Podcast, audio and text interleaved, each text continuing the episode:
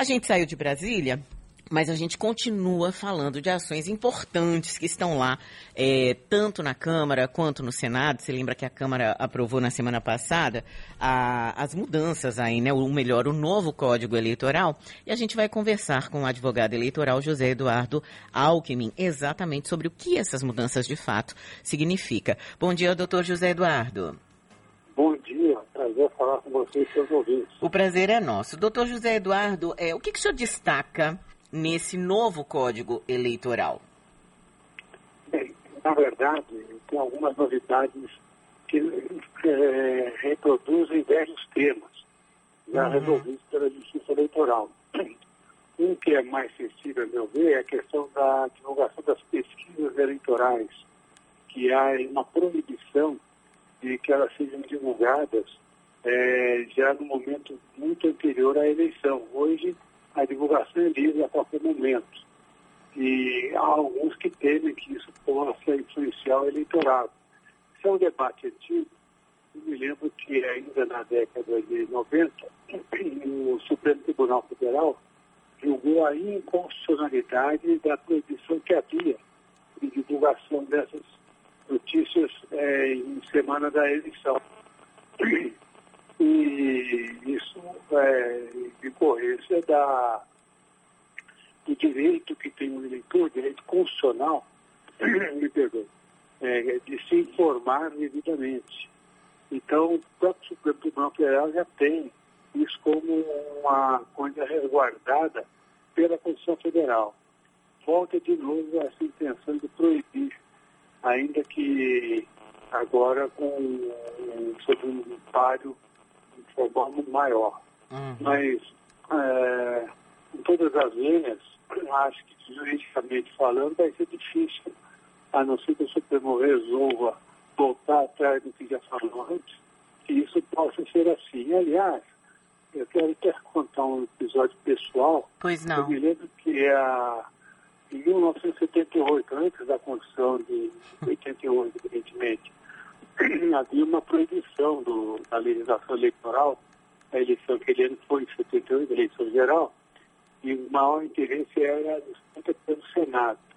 Então, o, era proibida a divulgação de, de, das pesquisas. Mas eu lembro que a revista Veja, de uma forma criativa, simbolizava um poste, e aí figuras que se identificavam com os candidatos a senador do estado mais populoso é, disputando para ver quem chegava ao topo primeiro. E aí você tinha ali o desenho que dizia quem estava na frente e quem não estava. A rigor não estava é, revelando a, a posição de cada qual, mas, para bom entendedor, né, veio a palavra basta. E, então, quer dizer, essa proibição pode ser eficaz, ainda mais no mundo de internet, em que o sujeito pode ir na Argentina, pode ir em qualquer lugar do mundo e uh, divulgar essa, essa pesquisa uhum. a salvo da legislação brasileira. Então, é, eu acho que é uma iniciativa desatualizada e pouco feliz. O mais correto, me parece, é cobrar dos institutos de pesquisa seriedade e estabelecer multa no caso de a pesquisa não ter fundamento é, na realidade. É uma pesquisa comprada apenas para favorecer é, o certo candidato. E isso já vem acontecendo. Né? Tivemos, em eleições recentes, várias, vários institutos e jornais multados por divulgar pesquisas que não tenham base é, científica.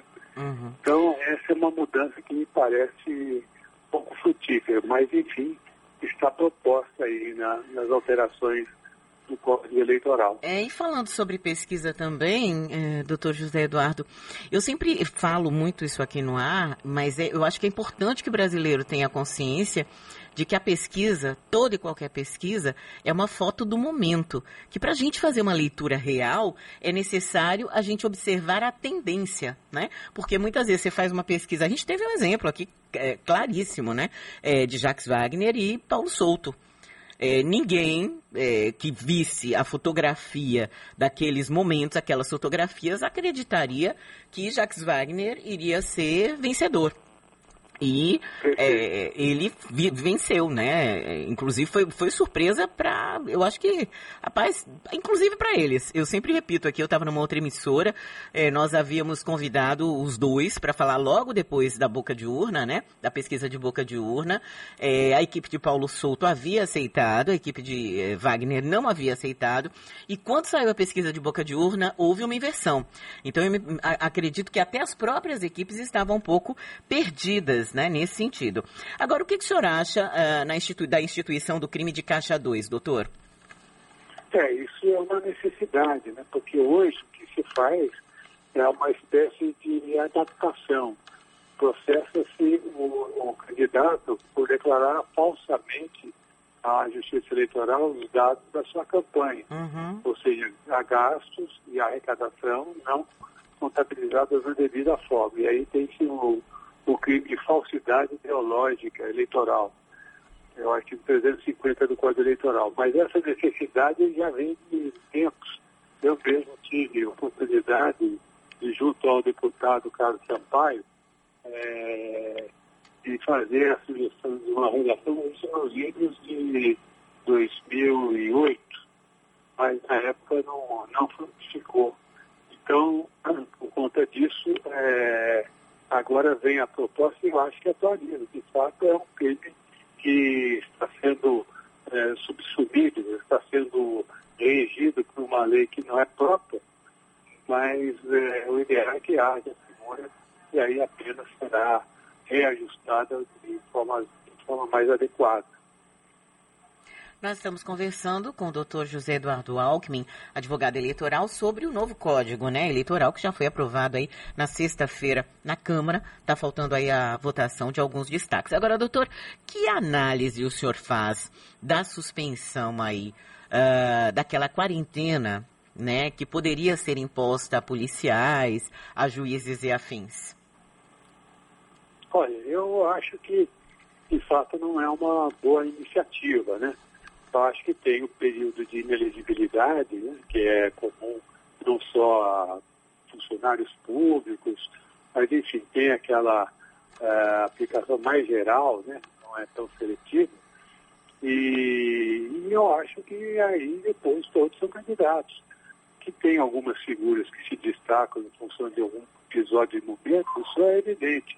Mas, digo eu, é, com todo o respeito a você e a, e a sua categoria, muito pior hoje em dia é a situação daqueles que trabalham nos meios de comunicação. Uhum. Porque é, essas pessoas é que têm a maior facilidade de se tornar conhecidas, é, de inclusive fazer considerações políticas. Ontem, por exemplo, eu vi um programa de TV, é, acho que todos sabemos qual é, mas que a pessoa faz lá uma, quase que um, uma plataforma eleitoral, uhum. né, se eu posso dizer assim, é, em relação a soluções urbanas para as favelas e tudo mais e tal. Né? Ora, quem vê aqui, evidentemente, caso essa pessoa venha ser candidata a alguma coisa, vai lembrar o impacto que essa é, não foi bem um uma reportagem, né, um quadro de um programa é, de, de, variedades, aí vai lembrar bem que a pessoa foi lá, se emocionou, abraçou, abraçou uhum. as pessoas beneficiadas e tal. Isso, aliás, mostra o erro, a meu ver, de se excluir o financiamento é, privado das campanhas eleitorais, porque um candidato que talvez tenha até plataformas melhores é, para apresentar ao povo seja impedido porque não vai ter o mesmo acesso a, a, a, a um meio de comunicação. Tá certo, quero agradecer. O senhor está coberto de razão, viu? Eu, eu lembrei de alguns candidatos aí pelo país afora. Estava aqui me lembrando de alguns, mas eu, eu vi aí também essa, esse quadro ontem, viu, doutor? E fiquei pensando nisso, né? Que além de tudo, joga com emocional pessoal, né? é, porque tem a ação pessoal e com o todo, que é realmente a parte do urbanismo.